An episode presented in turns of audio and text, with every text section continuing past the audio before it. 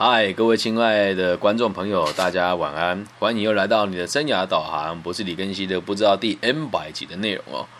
那今天呢，我们要讨论的是阿达阿德勒博士是如何看待梦的这件事情哦。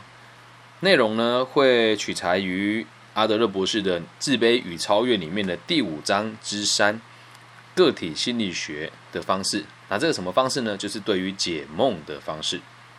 那今天的节目呢？哎，一共有上下两集。上呢讲的是这个梦的目的，只是要留下感觉而已；而下的部分呢，要考要讨论的是感觉与梦的目的是一致的。那我们就开始今天的节目内容。那今天咱们就不唱歌了，因为每次唱歌听的人就很少，我们就直接开始哦。阿德勒博士表示啊，他在二十五年前，就是他在写这本书的时候，二十五年前哦，他开始研究梦这件事情的时候啊。所所面对最棘手的问题是，他能够了解梦中的生活，并不是和清醒的生活的相反，或者是对比。梦这件事情哦，与生命的其他行动和表现是对等的，也就是说，没有什么黑白 或者正正反。有时候梦里面就是所谓的相反的世界，它是其实不是这么一定的。假如哦。白天的时候呢，我们非常积极的想要达成某些优越的目标。那晚上的时候呢，你也会一样忙于去找到相同的问题来烦恼。这是我们很常说的“日有所思，夜有所梦”嘛。那每个人呢，做梦的目的哦，和他们清醒生活里的目的呢，也都是相同的。有时候我们看到的梦，就只是有很深的寓意嘛，并不代表百分之百就是这个样子嘛。那待会我们都在举实际的案例哦。那好像啊，在在白天跟晚上都是一样，好像他们在梦里面呢，也必须得努力寻求优越一样哦。因此啊，梦一定是人类生活风格的一个产品，并且和它保持一致的目的。什么都跟保持什么东西跟什么东西保持一不一致性呢？就是梦跟他的生活风格。那接着他提到阿德博士，今天我们要讲的这个里面的子章节呢，他说强梦只是拿来强化生活风格而已。那我们要怎么样更完整的去这个理解它呢？来，我们接下来呢这样子的思考，就可以立即协助我们说明梦的目的是什么。我们做梦的时候啊，当你早上醒来，通常哦就把梦的内容忘得一干二净，对吧？很少有人会记得自己梦过什么东西了。就算有，也就只有那几件事情。那我们几乎都没有留下任何的印象哦。有时候你会突然被你在做梦的时候，如果半梦半醒，今天被人家叫醒，你会知道自己在做梦。可是等你又睡着又起来的时候，人家问，人家跟你说：“哎，你刚刚说梦话说了什么？”基本上十十有八九你是回答不出来的。但是真的是这样吗？我们真的一点印象都没有了吗？有些东西留了下来，什么东西？就是感觉，梦所引起的感觉依然会跟着我们。哎呀，这个想法很新哦。感觉你没记住梦了，对吧？就是我们认为我们没有记住梦，但是他给你的感觉是留着的。所以有时候你睡醒突然就心情特特别差，或者是睡醒的时候心情特别好，这个就是你做制作出来的感觉，保留到你清醒了以后。我们继续往下看。梦的影像虽然全部不见了，也有可能你做什么梦你不记得嘛？一点对梦的了解也没有，一点对梦的了解也没有留下，就是完全对他没有印象。但是呢，他留给我们的感觉哦，是非常真实的。而梦的目的，一定是在掀起某一些感觉。我们做梦的目的是为了掀起感觉嘛？所以啊，简单的说，这是今天第一个重点梦只是撩动我们情绪的一种方式。一种工具，而它的目的呢，就是留下它所制造的感觉。有点深啊，来，大家想，大家听清楚了。这句话如果可以的话，把它抄下来。等一下后面都会一直用到这句话来做参照。梦仅是撩动我们情绪的一个方式，一种工具，而它的目的呢，就是留下感觉。这个撩的撩，就撩妹的，就是那个撩妹的撩。什么叫撩啊？哎，跟大家讲一个比较。能够理解的说法，你现在看旁边有没有衣服是裙子有没有？用手手心向上，然后这样把它撩起来，这个叫撩了。什么叫撩？你撩起来之后放下的时候，它会再摆动一下，这个就叫做撩，了解吧？好，结果还有上网就跟他说文解字，就是撩的意思哦。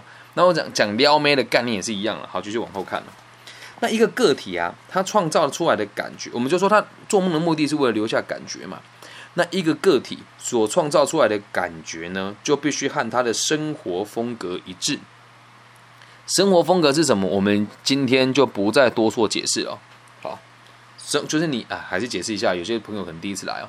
生活风格的意志，意思就是你认为你自己在这个世界力量还有分量。什么叫力量？我的能力有多大，有多高？什么叫分量？我在这个世界重要性有多大，有多重？这个就是所谓的生活风格。我们所创造出来的感觉，必须和个体的生活风格是一致的。梦里面的思想呢，和你清醒的时候的思想呢，这两者后面这个词很有趣哦。他是说，并不一定绝对不同。这句话就有说跟没说一样啊。也就是说，他们并没有相对的分裂啊。简单的说，就是他们没有明确的分野哦。那我们现在哦，来给这两者的不同呢，来做一个小小的说明。哪哪两者的不同？梦里面的思想跟你白天清醒的时候的思想的不同，来做个简单的说明哦。在梦里面呢，我们和现实的接触比清醒的时候还要少。好，这句话为什么会这么说呢？当你睡着的时候，我们并没有真正的脱离现实哦。当你做梦的时候，你也没有真正的脱离现实哦，你的身体还是处于这个地方，只是你脑袋去了其他的，哎，你的脑袋认为你去了其他的地方嘛。所以第二个重点来了，他说，假如某一个烦恼在白天的时候一直困扰着我们，晚上的时候呢，我们也会一样的被这个烦恼困扰。哎，有趣吧？怕老婆，白天怕，睡觉也怕。怕失业，白天白天怕，晚上也怕。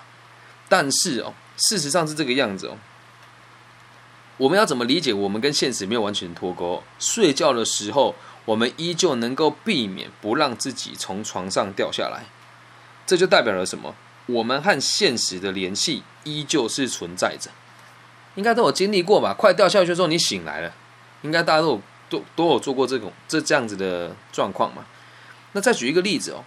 不管啊，外面的街道多么的嘈杂，或者是这样熙熙攘攘的车子声音有多大，当人家爸爸妈妈的人都可以不受影响。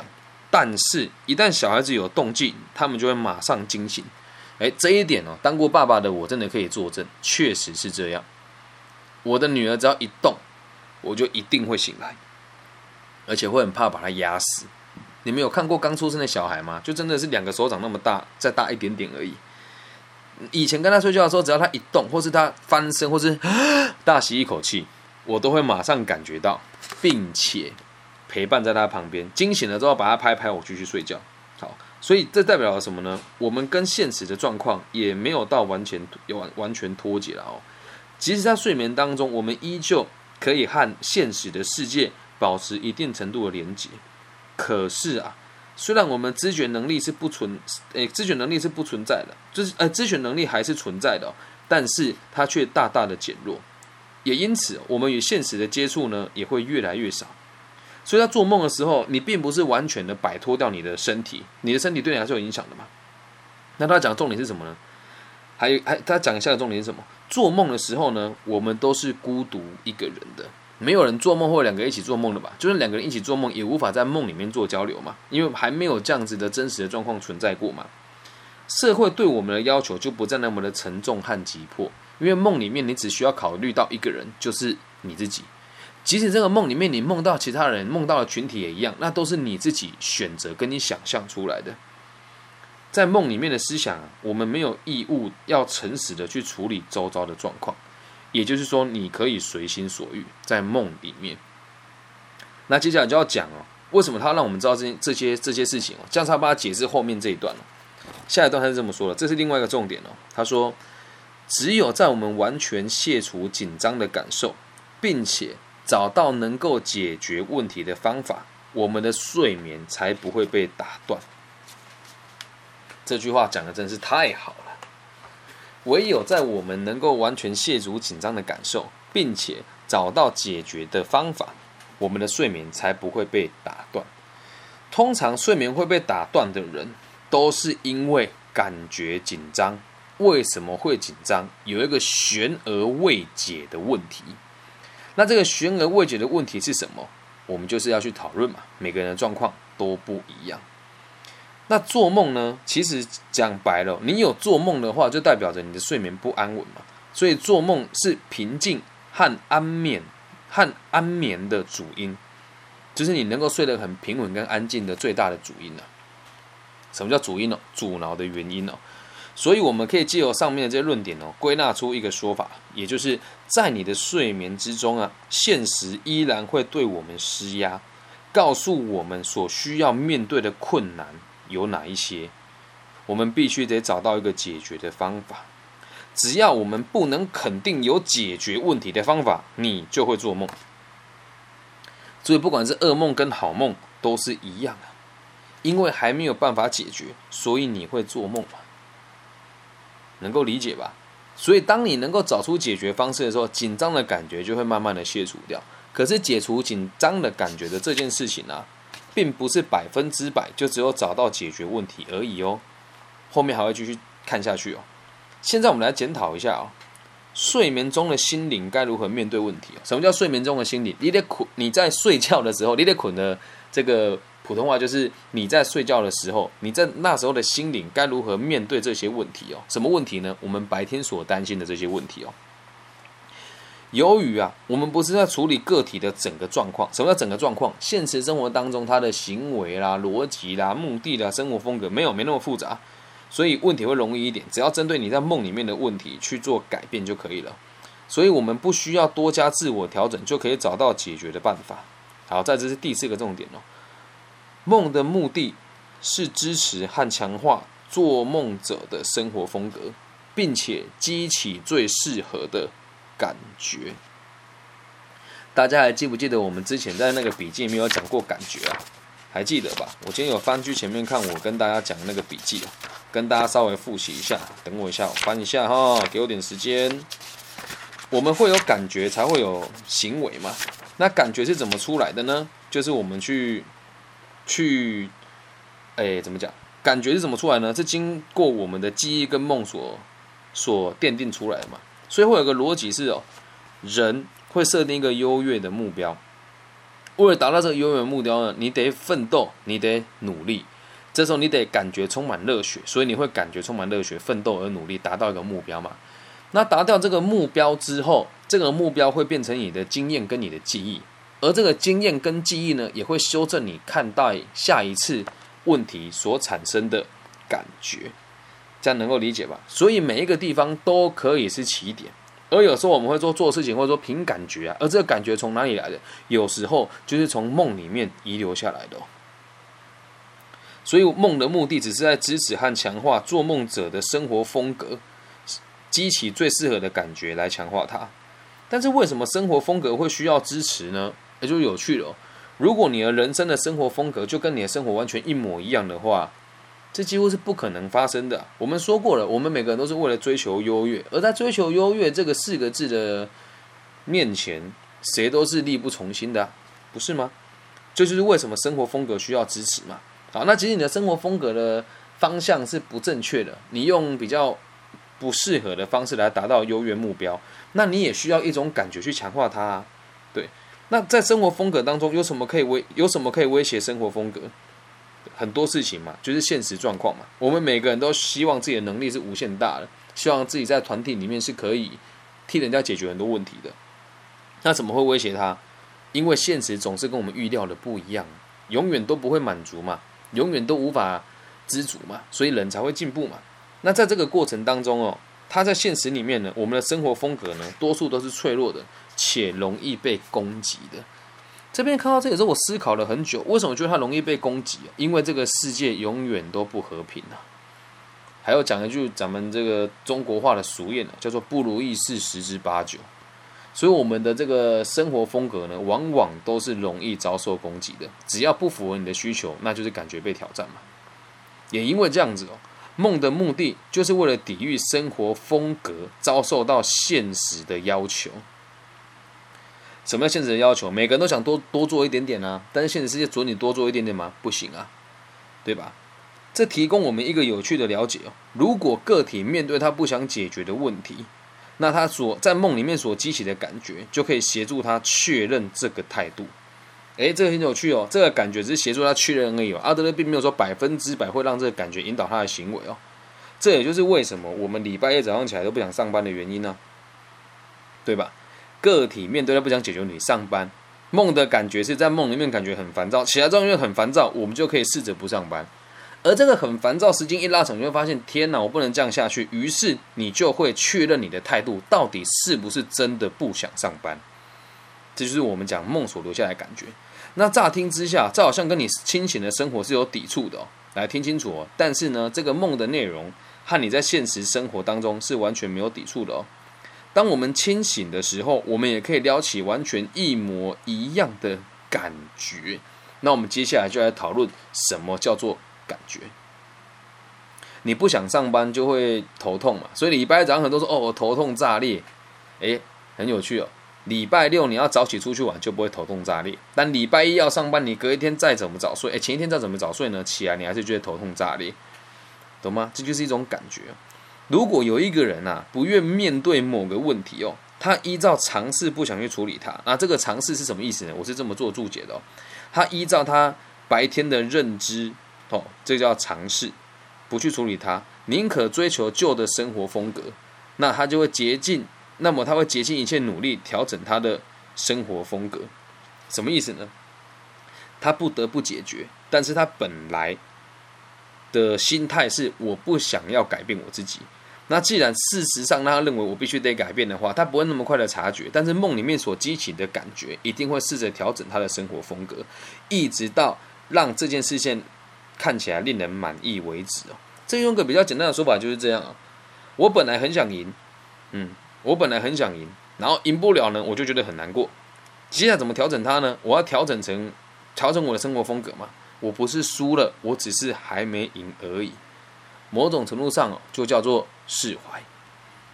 某种程度上就叫做释怀我刚刚讲的是比较正面的论述啦。那在阿德勒的这个这本书里面呢，他的论述是比较。反面的，他说：“举例而言哦，这个也是我们在现实生活当中很常看到的状况。一个人的目标可能是想要赚大钱，然后这些依照他原本的尝试嘛，他原本的想法，什么叫原本呢？他原本就认为哦，不需要努力工作，不需要对他人贡献，就能够不劳而获。这是他原本认为白天他所拥有的意识嘛。好，那今天不管白天晚上，就是他本来认为。”他就是希望可以从不努力工作跟不需要为他人工作就能够无劳就能能够不劳而获。有哪一些人有这样子的状况？做恶意传直销的人，也就是这个样子啊。那他就想起，如果我不需要努力工作，也不需要为他人贡献就能够赚钱的话，那他会想最直接想起的是什么？就是赌钱、赌博的这个可能性嘛，就确实有可能嘛。但是啊，他自己也会知道，有不少人赌博输了很多钱，接着人生就完了。但呢，他依旧还是想要轻轻松松的赚钱，还是想要在一夜之间致富。哦，那这个会这个样子这样子的人，他会怎么做呢？他会想象自己靠投机和赌博发了一笔横财，还会想象这些画面啊，然后买了一部跑跑车。过着奢侈的生活，让大家知道他很很有钱，这个都是他脑子里面给他的画面，而这些影像会撩动他的感觉，感觉什么？这件事情是可以被实现的。接着他会加快角度去付诸行动，然后呢，就失去了尝试和理性，就开始赌博了起来。那这个东西就很有趣了哦。大家都知道赌博不好，那为什么还会赌？一样啊，他不想要改变他的生活风格。他原本的生活风格就是这样：我很烂，我就烂，但我希望大家都可以照顾我。于是，我认为赌博就是最简单的方式，然后就给自己的这些影像啊，撩动他认为可以完成的感觉。于是，他就来做这件事情了。那这里跟做传直销一样啊，很多人都说：哎呀，这个一次多少钱？加入之后每个月会分多少钱给你啊？这怎么可能发生呢？对吧？所以从这里也可以理解到感觉对于一个人的行为哦有多大的影响。那同样的事情呢，在更普通的状况下发生会是什么样子？就是我们再举一个更生活化的例子哦。假如我们在工作的时候，有个人过来跟你说：“哎呦，这部电影非常好看哦。”这时候，我们一定会想要放下手边的工作去看电影。而这个放下手边的工作呢，就是一种感觉。那如果一个男性正在谈恋爱哦，他会想象自己的未来哦。假如陷入热恋的时候，未来就会很愉快。那他会因为有这个感觉，就更努力的去追求他的另外一半嘛？那有时候，如果这个谈恋爱的男性认为自己他的他感觉到悲观的感觉跟这个人好像没有未来了，那他就会想象到未来是暗淡无光的，而这些想象一定会撩动他的情绪跟他的感觉。所以谈恋爱的时候，不管是男性还是女性哦，都有一样的状况嘛，感觉就特别多嘛。有时候你会讲这感觉不对，说出来就是你不喜欢他而已。哎，那个谁很好啊，可是我感觉不对，没有，你就是不喜欢他，只是你没有察觉而已。因此啊，只要注意一个人哦，为自己掀起哪一些感觉，我们就能够分辨他是属于哪个类型的人，还有能够找出他真正的目的是什么。因此，我们常常常常在讲哦，这个感觉很重要。那感觉这个词其实听起来有点悬，但实际上。就是你自己给你自己一个影像之后，心里面所感受到的那个感受，就叫做感觉，能够理解吧？所以到目前为止，我们可以知道阿德勒这边所说的这个感觉的意思是什么。所以做梦的目的呢，只是要给我们一个感觉而已。而这个感觉呢，会带来什么样子的影响？我们在下一集哦，继续跟大家讨论。